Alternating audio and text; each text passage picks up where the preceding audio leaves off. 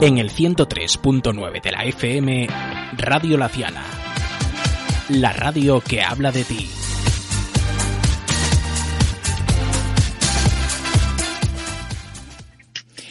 Y seguimos en directo en Radio Laciana y tenemos ya al otro lado del teléfono al alcalde Mario Rivas. Mario, buenos días. Hola, buenos días. Bueno, lo primero de todo agradecerte que estés esta mañana aquí con nosotros. No son momentos fáciles, sobre todo aquí en Laciana después de las últimas noticias que hemos conocido. Bueno, agradeceros a vosotros el, esta oportunidad que creo que en este momento los que podéis trasladar información directa sois fundamentales eh, para evitar ciertos rumores y para evitar también que se hagan conjeturas que no ayudan a nada en esta situación y por eso creo que la plataforma que ofrecéis a través de la radio es una de las más válidas que tenemos para trasladar esa información. Empezando con este tema, con el tema del coronavirus que nos atañe esta mañana, eh, sabemos, tenemos un número de cuántos infectados hay en estos momentos en la Ciana.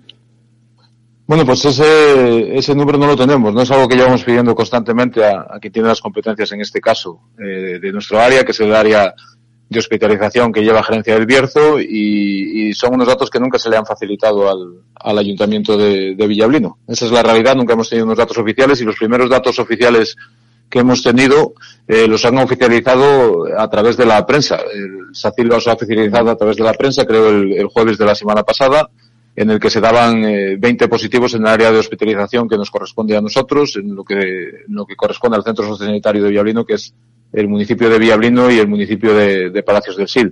Pero en ningún momento se le ha trasladado al ayuntamiento esa información, a pesar de que la hemos pedido insistentemente. Eh, entonces supongo que tampoco eh, conocemos si hay algún fallecido ya en el municipio.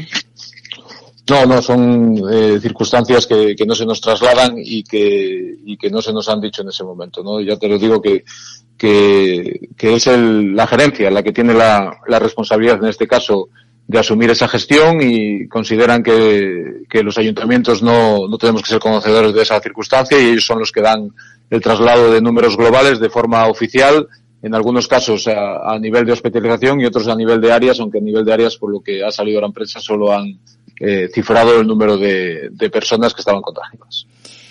Eh, no sé si conocemos eh, si hay ya algún foco determinado, determinado perdón, que desatase esta transmisión comunitaria o estamos hablando aquí en el municipio de contagios puntuales. Por las informaciones que tenemos, se trata de, de, contagios puntuales. ¿no? Al final tenemos que ser conscientes de que este es un virus al que no se le pueden poner barreras o que no se le podían poner barreras en su momento y era complicado que, que de una u otra manera no llegara a una población tan importante como la que tenemos aquí. Estamos entre las cinco poblaciones mayores de la provincia y por diferentes motivos, ¿no? De la circulación de las personas, pues entraba dentro de lo previsible que llegara aquí. La clave está en cómo poder mantenerlo y, y especialmente desde que se eh, activa ese estado de alarma, ¿no? De, de evitar que, que, no siga ese contagio de las personas que podían estar en una situación sensible y evitar también el que el, que el virus siga propagándose. ¿no? Yo creo que con estas medidas que se están adoptando eh, podremos alcanzar ese objetivo más fácil en municipios como el nuestro que en grandes poblaciones. Es cierto que tenemos un foco importante en la residencia del Roble, una situación eh, pues complicada y muy difícil, pero que, que, nada tiene que ver con la situación eh, general que se da en el municipio. Eh, vamos a hablar de esa residencia del Róbele, que yo creo que en estos momentos es algo de lo que más preocupa a todos los lacieniegos que nos están escuchando.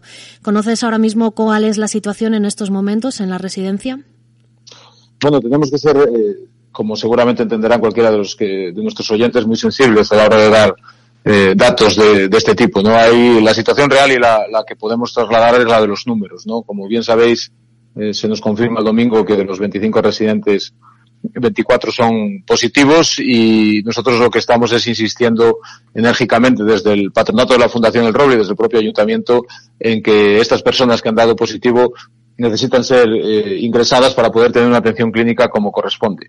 Eh, se les está haciendo una atención clínica eh, por parte de, los clínicos del centro sociosanitario, incluso en algún momento desplazándose por parte del Hospital del Bierzo, y desde luego están recibiendo los cuidados rutinarios eh, por esos trabajadores ¿no? que están confinados con, en una situación muy compleja para ellos y que quiero trasladarles y mandarles ánimo, al igual que a todas las familias que están sufriendo y pasando por esta situación en la que no pueden ver a sus familiares en un momento tan complicado, y que, por ejemplo, como estos trabajadores demuestran que el cariño lo van a recibir porque están día a día y muy pendientes de, ellos, aunque también es lo que hemos trasladado, creemos que es fundamental que se les haga la prueba a los trabajadores que, están en el centro porque es eh, muy importante que se garantice la seguridad de estos trabajadores, la tranquilidad de sus familias y que podamos analizar esta situación con mayor calma, sabiendo que el número de contagios en el caso de que lo subiera.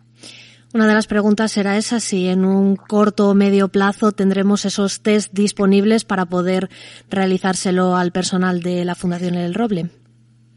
Bueno, nosotros seguimos insistiendo enérgicamente desde el primer momento, porque en el primer momento ya eh, advertimos de que eh, en una residencia como la nuestra, una residencia pequeña, en el momento que hay dos positivos creíamos que era fundamental que se hiciera ese, ese análisis a todos. ¿no? Lo que se nos traslada constantemente por parte de gerencia es la precariedad en medios que, que se tienen, la dificultad de poder acceder a los test en el momento que se requieren y las prioridades que, que marcan ellos a la hora de, de, poder hacer estos test, ¿no? que ellos consideran que es un recurso eh, limitado y que tiene que estar destinado a salvar vidas, por lo tanto son ellos los que dicen a quién o cómo hay que hacerlo. Nosotros lo que advertimos es que la situación que se da en esta residencia es una situación anómala con la que se da en respecto a otras residencias en las que en casi todas o prácticamente en todas hay algún contagiado. Afortunadamente, según nos trasladan los directores de las residencias eh, que hay en el Valle, en ninguna de las otras residencias del Valle se da esta circunstancia, pero sí es cierto que en otras de la provincia sí se ha, sí se ha dado y, y lo que sí es diferente, por ejemplo, con respecto al, a otras residencias es el número de contagios que tenemos nosotros. No es un brote eh, pues muy agresivo que ha llegado a muchas personas y que se debe de hacer el control y el análisis de todas aquellas personas que están en el centro una vez que se hagan esos test al personal o quizá no haga falta porque empiecen a mostrar síntomas, ¿qué pasará si ese personal se encuentra indispuesto, para atender a los residentes? Bueno, esa es la, gran preocupación que tiene este ayuntamiento y el patronato de la fundación. ¿no? Nosotros eh, trasladamos enérgicamente a todas las autoridades competentes, eh, pasando por las autoridades del Gobierno de la Nación, como las autoridades eh, de la Junta de Castilla y León, al igual que las autoridades sanitarias, nos hemos trasladado que no podemos cargar sobre los hombros de, estas trabajadoras que están haciendo una labor excepcional y prestando unos servicios muy necesarios a estos eh, a estos residentes, pero que no podemos cargar sobre sus hombros la responsabilidad de seguir manteniendo en esa situación a, los a los residentes, ¿no? Eso es lo que nosotros hemos dicho y creemos por eso fundamental que se traslade a todas las personas que han dado positivo a una zona en la que se les pueda dar de forma continua y por profesionales sanitarios esa atención clínica que pueden requerir. Y hablando del resto de residencias de mayores, nos decías hace unos minutos que no tenemos ningún confirmado por coronavirus en el resto de las residencias, pero ¿cuál es el estado actual? ¿Se van a cometer desinfecciones en ellas? Eh, ¿Cómo está la cosa? Bueno, nosotros, el, como sabéis, la circunstancia de la, residencia del Roble es, eh, diferente al de las otras residencias que hay en el, en el municipio. La residencia del Roble es una residencia pública eh, que gestiona la, el Ayuntamiento de Villablino a través de la Fundación y el Patronato del Roble y estas otras residencias, las dos que hay en el municipio, son residencias privadas, ¿no? que tienen que tener una gestión propia siguiendo unos protocolos de actuación que les marcan eh, los servicios sanitarios. Nosotros hemos hecho ya desde, desde antes incluso de que se, de que se previera este estado de, de alarma, ¿no? Ya llevamos más de 18 días haciendo esa desinfección en esas áreas sensibles, en las partes exterior, en la parte interior de la residencia del Roble sí la hemos hecho, en su momento, además, en el primer momento en el que se nos alerta sobre esta situación de positivo se hace en la residencia del Roble porque creíamos que teníamos esa responsabilidad y deberíamos de hacerlo, aunque se nos recomienda, no se nos obliga, pero nosotros hemos decidido que era la mejor de las fórmulas. ¿no? Agradecer también aprovechando ahora este momento pues a, la empresa, eh, una empresa local que, que, ha facilitado todos los medios para que el ayuntamiento tenga que sufragar los costes mínimos, ¿no? Es, es de agradecer esta, cómo se involucran con nosotros. Y, y hablando del, del número de, de las residencias de, privadas que hay en el municipio, el ayuntamiento de Villablino eh, pues aconsejado por la delegación del gobierno está poniéndose en contacto diariamente con estas residencias a través de nuestra concejal de Sanidad para saber la situación real que nos trasladan sus directores. ¿no? Y la situación real que nos trasladan sus directores es de calma, de tranquilidad y de que no tienen ningún positivo en estos momentos a hoy. Estas desinfecciones de las que nos hablas, eh, que está realizando ahora mismo el ayuntamiento, conocíamos que había venido la UME ayer. ¿Volverá a requerirse el trabajo de la UME o con el ayuntamiento, con el trabajo que está realizando el ayuntamiento sería suficiente? Bueno, la situación de la UME ayer se daba porque por eh, que pedíamos un refuerzo, ¿no? En, concreto de, estas medidas en dos zonas muy sensibles, como es la de la, la de la residencia del Roble, en la que tenemos este foco y este brote, y en otra como es el centro sociosanitario, en la que están entrando y saliendo clínicos que pueden estar en algún momento en contacto con alguna de las personas que tienen un contagio fuera del, del propio centro sociosanitario, ¿no? Nos parecía que era importante hacer esta, este refuerzo en esas dos zonas, pero los servicios municipales están cubriendo extraordinariamente y con una dedicación que creo que es de alabar eh, todas esas desinfecciones que se nos marcan por parte de las autoridades sanitarias, ¿no? que están muy determinadas en, zonas eh, muy localizadas y que es donde tenemos que prestar la mayor atención, porque también tenemos que tener en cuenta que los medios que se están utilizando para la desinfección, especialmente, por ejemplo, el cloro para elevar el pH del agua, es un recurso también que puede verse afectado, ¿no? Y que tenemos que tener claro que, hacer una desinfección masiva, no solo en este municipio, sino en cualquiera de los otros, podría situarnos en, una, en un momento, en un desabastecimiento de ese cloro, que este, en este caso es fundamental para eh, los depósitos de agua potable y que tenemos que prestarle una atención. Por eso esos recursos se están limitando exclusivamente a donde nos marcan eh, los servicios sanitarios, incluso si estamos reforzando con, con limpiezas húmedas zonas del municipio con, con activos que pueden eliminar este tipo de bacteria, aunque no esa desinfección propia como se está haciendo en lugares tan concretos como son los centros de mayores, el centro sociosanitario, las farmacias o, por ejemplo, los supermercados o centros de alimentación, ¿no? que es fundamental y prioritario eh, hacerlo prácticamente todos los días y quiero recalcar también que se está haciendo una desinfección eh, minuciosa de todos los contenedores de residuos sólidos que hay en el municipio, de todos, absolutamente de todos. Eh, se están trasladando en algún caso algunos para hacer un lavado previo y después una desinfección de todos y cada uno de ellos. Como te digo, este trabajo lo está haciendo los servicios municipales antes incluso de que hubiera este estado de alarma y lo están haciendo con una dedicación que va más allá de las horas propias que tienen que, prestar en, este ayuntamiento y que creo que se merecen también esa felicitación por parte de todos los vecinos porque eh, los que están ejerciendo hoy como trabajadores municipales han tenido conciencia de que son servidores públicos y que de que tienen que prestar ese trabajo también de una forma solidaria para todos. Eh, mencionabas el centro social sanitario, hablando de él. ¿Conoce el ayuntamiento de Villablino si los profesionales que trabajan en él tienen los equipos de protección individual que necesitan?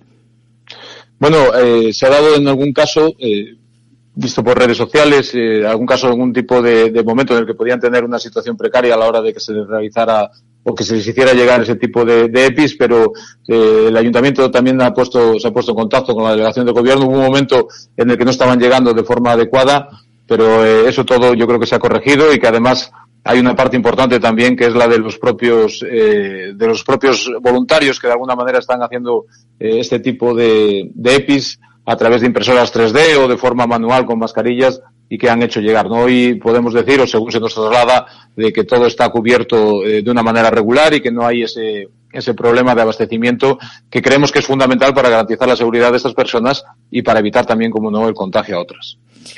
Se plantea que el Centro Sociosanitario de Villablino pueda acoger ingresos de enfermos leves para descargar la presión de, por ejemplo, el Hospital de Ponferrada o León. Bueno, ese es un planteamiento que desde luego al Ayuntamiento de Llorino no se le ha hecho por parte de quien corresponde, que como te digo es gerencia, es quien tiene la responsabilidad.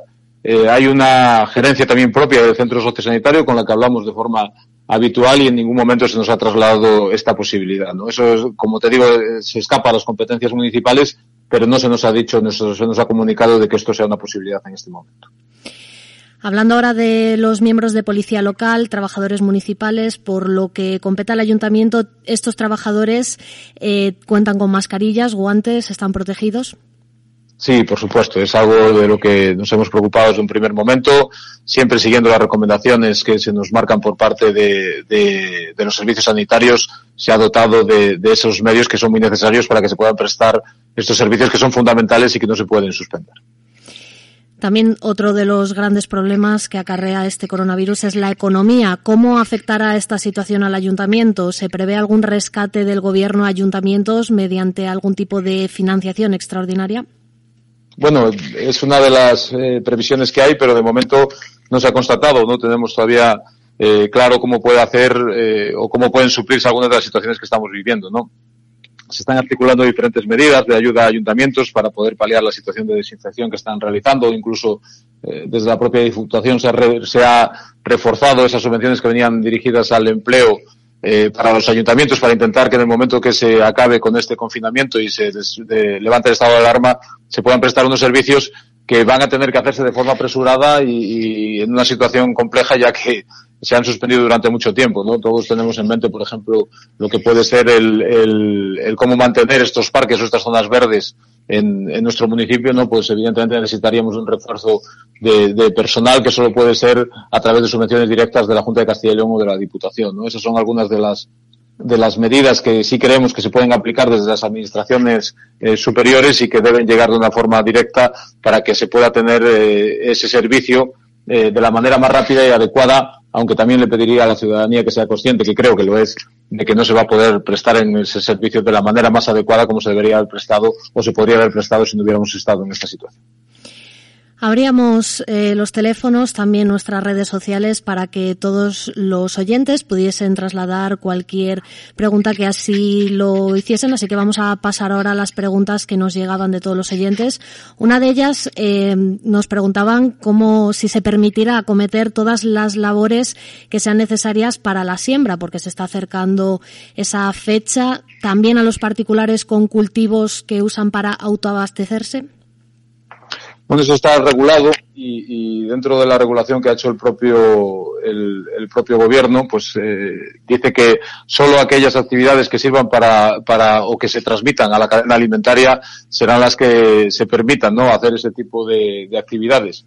Hay que tener en cuenta que el autoconsumo no está regulado dentro de esta, de esta situación y por lo tanto a día de hoy no están, no están permitidas, ¿no? Eso es lo que se nos traslada por parte de, del Ministerio. Hay que diferenciar, evidentemente, lo que va a la cadena alimenticia de lo que no va, ¿no? Y es ahí donde, por ejemplo, hay unas condiciones eh, para ganaderos que son a título principal o incluso a título complementario con lo que son los agricultores. Los agricultores o los que tienen cultivos, eh, aquellos que aportan a la cadena alimentaria, ¿no? De una forma profesional también, o en algún caso eh, como segunda actividad sí podrán hacerlo eh, para autoabastecerse. En este momento no está en ese Real Decreto contemplado que se pueda que se pueda gestionar de una manera diferente, sino que se suspende esa actividad dado que no se considera necesaria para mantener eh, la cadena alimentaria, como te decía anteriormente. Recibimos también una llamada hace unos minutos de un oyente que nos preguntaba si el gremio de las empresas de limpieza de comunidades entra dentro de estos servicios esenciales. Sí, el servicio de, limpieza de cualquier tipo se considera como uno de los servicios esenciales y, y el garantizar eh, las comunidades de vecinos tengan una limpieza apropiada de las zonas comunes es fundamental en este momento, ¿no? Todos sabemos que aunque no se salga a la calle de forma habitual, en algún momento se sale para hacer algún tipo de compra indispensable, ¿no? Como puede ser la alimentación o incluso se sale para eh, tirar los residuos o las basuras, ¿no? Entonces, por lo tanto, se considera imprescindible que esos servicios se sigan prestando. Pasamos ahora a leer esas preguntas que nos llegaban a través de Facebook. José García nos pregunta eh, qué opinan de la venta ambulante en nuestro valle, vendedores que vienen desde lejos sin necesidad porque nuestro valle no cuenta con estos servicios. No sé si se están dando esta venta ambulante que nos comenta José García. Bueno, eh, José tuvo la oportunidad incluso de hacerme esa pregunta a mí de forma particular y, hay una, una, clave, ¿no? Los servicios ambulantes o, o, la venta ambulante solo se permite eh, en lo que son alimentación de, o, o, abastecimiento de figuras de primera necesidad, ¿no?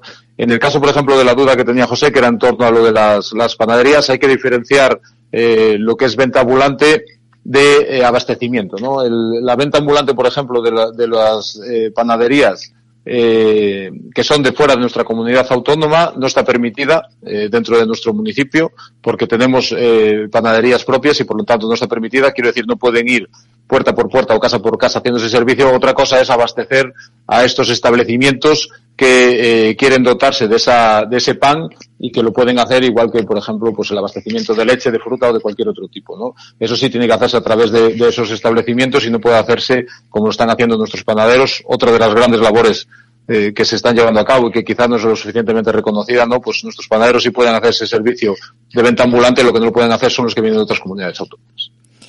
Lola García nos preguntaba, volvemos a ese tema de la residencia del Roble, si fallaron las medidas que se tomaron para que de 25 residentes tengamos 24 infectados.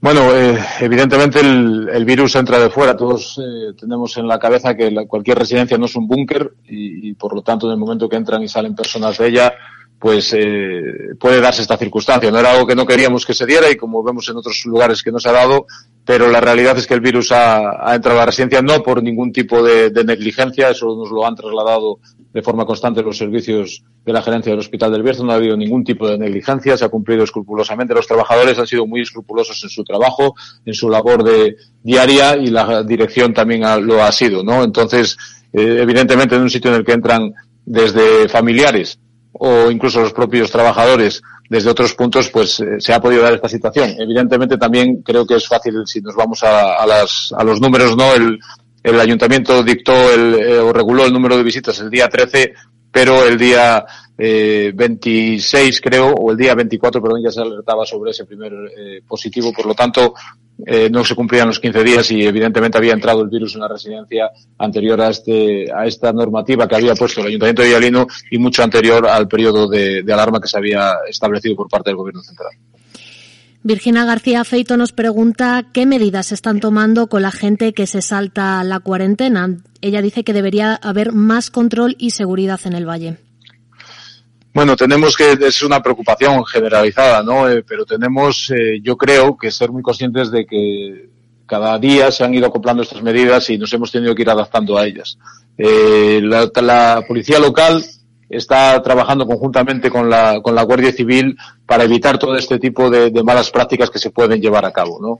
Eh, se, ha, se ha tenido que sancionar inevitablemente pero es de una manera minoritaria y eso es importante resaltarlo. Las calles de nuestro municipio están prácticamente vacías. Los que nos asomamos a la ventana podemos comprobarlo, ¿no? O yo mismamente, cualquiera de los, de los compañeros que vienen al ayuntamiento, porque tenemos que seguir prestando los servicios que tiene que dar el ayuntamiento, pues lo vemos como están prácticamente vacías. Eso no quiere decir que haya alguna mala práctica que no puede ser o servir de ejemplo para decir que se están haciendo las cosas mal. Yo creo que la policía local y la Guardia Civil están haciendo una labor fundamental en primer lugar de concienciación y evidentemente con quien se salta las reglas a partir de ahí, puesto con sanciones. ¿no? Se están haciendo y se están aplicando de una manera eh, que es la que corresponde en este momento y por eso le pido a todo el mundo que, que entienda también la, la, labor y el trabajo que están haciendo las fuerzas y cuerpos de seguridad del Estado, además de la policía local, que es en un momento muy difícil en el que hay que intentar concienciar a las personas y en el caso de que, de que no se atiendan a ese tipo de razones, pues evidentemente ser sancionados.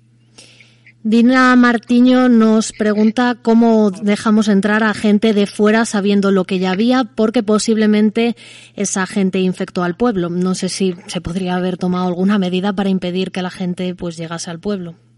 No, evidentemente no, no es, a lo mejor nos hubiera gustado, ¿no? Ya hay que tener en cuenta que, que la libre circulación de personas estaba permitida, está permitida todavía, eh, aunque sí restringida en algunos casos en este momento, y no podíamos poner unas puertas para que no entraran personas de otra parte del municipio. No solo hay que poner el foco en, esas personas que se trasladaron en algún momento de otra comunidad autónoma a otra provincia, que, que es cierto y que en algún momento han llegado pues con una irresponsabilidad importante por su parte, aunque eh, espero y atiendo a que hayan seguido a razones y que hayan cumplido con ese, con ese confinamiento que se les había mandado en el caso de que lo hicieran.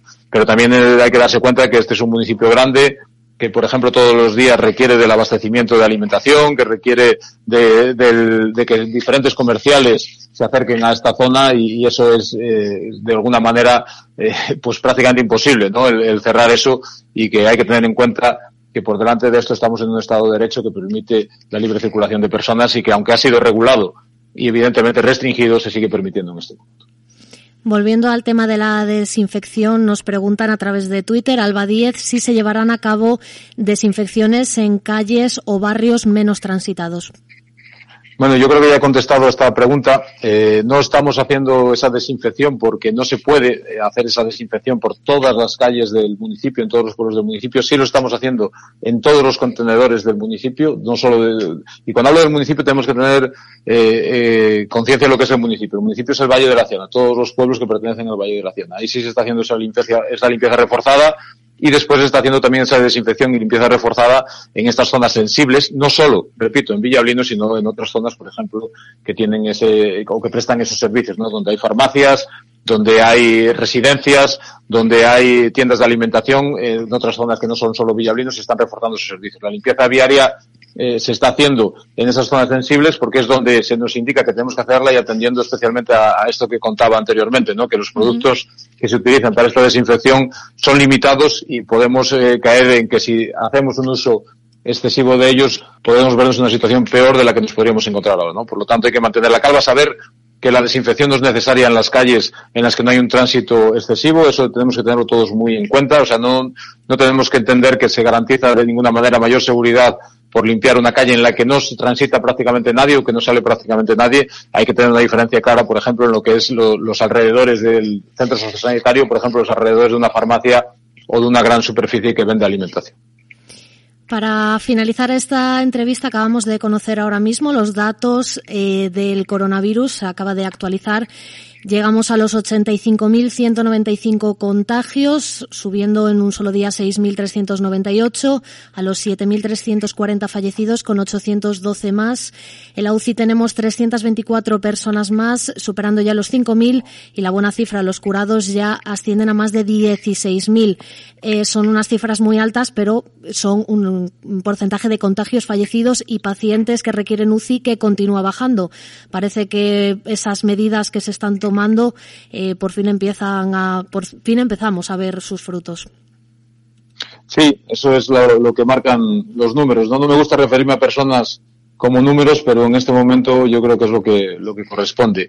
Eh, hay que tener en cuenta que las medidas eh, van a funcionar, tenemos que ser conscientes de ello, tenemos que mantener el ánimo y tenemos que hacernos fuertes en, en, precisamente aplicar esas medidas. No está en la responsabilidad de cada uno el poder aplicar esas medidas, que es lo único que va a frenar esta pandemia que nos está asolando y que ninguno de los que las estamos sufriendo estábamos preparados para ella, desde los que están en su casa confinados hasta los que tenemos unas responsabilidades políticas a nivel local o municipal, hasta los propios gobernantes a nivel nacional. ¿no? Esa es la, realidad que, que, estamos viviendo y que los que tenemos que tomar decisiones, eh, evidentemente nos hemos equivocado en alguna, nos seguiremos equivocando en alguna más, pero que yo creo que todas las personas que son inteligentes saben que las medidas hay que adoptarlas en el momento que se conocen, en el momento que corresponde, aconsejado por quien, por quien las, nos las puede dar, que yo creo que hay especialistas de reconocido prestigio en este país y que se están acometiendo las medidas como, como se deben hacer. ¿no? La, situación de nuestro país eh, yo creo que es conocida por todos. También tenemos que tener, eh, cuando se nos os hace ese tipo de comparaciones con otros países, eh, tenemos una forma de vivir diferente. Tenemos que estar orgullosos precisamente de esa forma de vivir que teníamos en este país, en la que, como hablaba antes, esa libertad de circulación, eh, esa manera que tenemos de relacionarnos, eh, cómo disfrutamos de, de, del ocio, del tiempo libre en nuestra en nuestro territorio. Yo creo que eso, pues al final, en este caso, ha tenido unas consecuencias lesivas que nada tiene que ver con las decisiones que se puedan tomar en torno a cómo paliar esto en este momento tan puntual ante, como digo, una situación que yo creo que, que, nadie se le escapa, que no estábamos en ninguno de los que, de los que formamos parte del conjunto de nuestra sociedad preparados para poder asumirla. Pues esperamos seguir dando estas buenas noticias, seguir bajando esa curva, seguir frenándola, que es lo que más nos interesa ahora mismo. Y bueno, trasladarte las gracias por eh, haber eh, respondido esta llamada de Radio Laciana y sobre todo de responder esas dudas que muchos de los ciudadanos pues teníamos. Bueno, muchas gracias a vosotros. Como os decía al principio, creo que es eh, fundamental que mantengáis esta actividad, que, que podamos eh, o que se pueda poner voz a una situación. Yo creo que la gente, además, no solo por redes sociales o a través de notas de prensa, creo que hay veces que es bueno eh, que se escuche la voz eh, de alguien que pueda dirigir o que pueda eh, aclarar ciertas dudas. Eh, no quería perder la oportunidad para, para darle las gracias a, a, todos esos sanitarios, esos clínicos que están en primera batalla, ¿no? son los que están y los que estamos en manos de ellas es de agradecer esa labor que hay Quiero también reforzar esa idea de que la sociedad latianiega es una sociedad fuerte, que ha salido de situaciones muy complicadas y que desde luego esto no va a ser diferente y vamos a poder con ella, que es más importante ahora que nunca mantener esa unidad y esa conciencia de que tenemos un objetivo común, que es que todos nos volvamos a ver y, y, parar esas barreras ahora mismo que nos están separando, que solo y exclusivamente es la del virus. O sea, al final estaremos más o menos tiempo en nuestras viviendas, pero la barrera es superar este virus y también darle las gracias a todos esos que, quizás no se las damos tan a menudo, ¿no? A, todos los que prestan esos servicios en, supermercados, en tiendas de alimentación, a los cuerpos y fuerzas de seguridad del Estado, a, la, los servicios municipales, a las farmacias, a los panaderos, a todos y cada uno de esos que están haciendo que podamos pasar por estos momentos de, una, de la mejor manera posible, ¿no? Eso es de agradecer. Entre ellos, por supuesto, están los medios de comunicación, que creo que sois fundamentales, y es muy importante que, también me gustaría resaltar que, todos aquellos que usamos redes sociales de una u otra manera seamos conscientes de hacer un buen uso de ella, de evitar los bulos eh, y por favor que esto no se trata de estar denunciando a nadie constantemente a través de redes sociales ni poniendo el objetivo sobre nadie. Tenemos que reforzarnos en una idea positiva que es la de eh, como hablábamos, eh, superar esta crisis que estamos viviendo y estoy seguro, completamente convencido, de que lo podremos superar si nos mantenemos en esta unidad social que, ahora mismo estamos teniendo y seguro de que todos aquellos que tienen la responsabilidad de tomar las medidas adecuadas lo van a hacer.